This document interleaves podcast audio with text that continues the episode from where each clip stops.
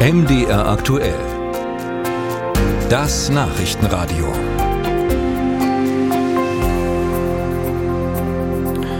Klar reden wir am heutigen Frauentag auch darüber, warum es den überhaupt geben muss, warum von Gleichberechtigung, Gleichstellung in vielen Bereichen der Gesellschaft noch immer keine Rede sein kann, auch hier in Deutschland nicht.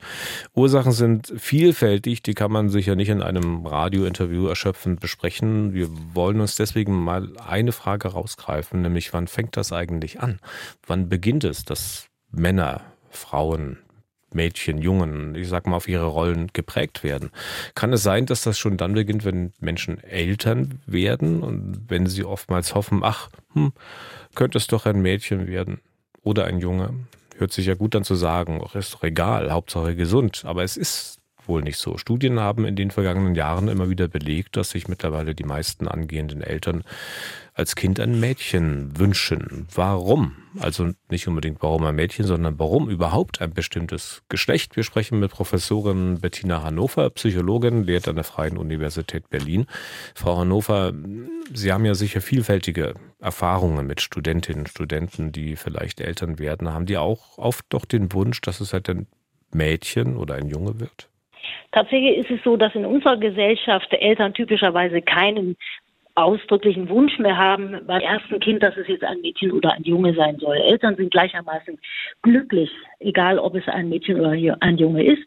Interessant ist dann immer die Frage, was passiert, wenn ein zweites oder gar ein drittes Kind unterwegs ist. Und da stellt dann diese Frage tatsächlich noch eine relevante dar, weil die Idealkonstellation für die meisten Eltern eine Mischung von Mädchen und Junge ist. Hm. Äh, und diese Idealkonstellation, warum dann immer noch das andere Geschlecht dazu? Ich glaube, die meisten Eltern haben eben nach wie vor die Vorstellung, dass Mädchen und Jungen sehr unterschiedlich sind und äh, erhoffen sich, dass sie eben ein möglichst breites Erfahrungsspektrum miterleben, wenn sie eben Kinder beider Geschlechter haben. Und äh, da schwingt natürlich mit, dass wir eigentlich dieses Ideal, was wir auch gleichzeitig alle bejahen, immer noch nicht erreicht haben, nämlich dass wir Mädchen und Jungen versuchen, eigentlich unabhängig von ihrem Geschlecht zu erziehen, also ihre eigenen äh, Stärken und Kompetenzen entwickeln lassen, egal welches biologische hm. Geschlecht sie haben. Habe ich das recht verstanden? Die Eltern haben das Bedürfnis, äh, das mitzuerleben. Das wäre ja dann durchaus eher eine Art von Egoismus. Durchaus. Natürlich kann man sagen, äh, Kinder kriegen hat ja auch etwas mit einem selbst zu tun. Man macht es ja, weil man auch äh, heute ist das das entscheidende Motiv für Eltern, weil man Freude haben möchte und das Aufwachsen der Kinder miterleben möchte.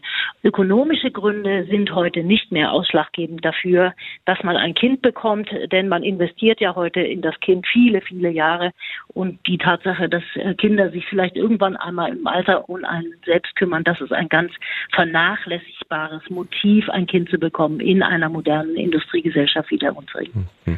Wenn das weitere Kind dann da ist, von dem man sich ein bestimmtes Geschlecht gewünscht hat äh, und man erzieht es, wird es dann sozusagen mit den Erwartungen, die man an das Kind hat, dann nicht in gewisser Weise schon vorgeprägt auf eine bestimmte Rolle? Auf jeden Fall äh, kann man annehmen, äh, dass äh, wenn Eltern ein Mädchen und einen Jungen haben, sie eher dazu neigen, dann eben auch Unterschied zu machen. Also beispielsweise den Jungen dann eher anzubieten, dass er Fußball spielt und das Mädchen zu fragen, ob es vielleicht Ballettunterricht nehmen möchte, während in Familien, wo nur eines der beiden Geschlechter vertreten ist, diese standardisierten Unterschiede gar nicht mehr so deutlich sichtbar werden. Also da werden dann vielleicht beiden Kindern äh, Angebote gemacht und äh, stärker darauf geachtet, welche individuellen Interessen und Stärken die beiden Kinder in unserem Beispiel vielleicht haben. Klingt ja fast danach, als ob es besser für die Kinder wäre, wenn sie, wenn es mehrere Kinder in der Familie sind, dass sie des, des gleichen Geschlechts sind. Ist das so?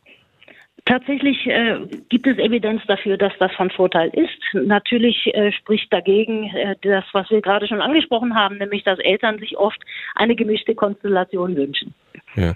Wie ist das dann äh, bei den, sag mal, zusätzlichen Kindern, wenn die dann das in Anführungszeichen falsche Geschlecht äh, haben? Die, äh, wie, wie gehen Eltern dann damit um?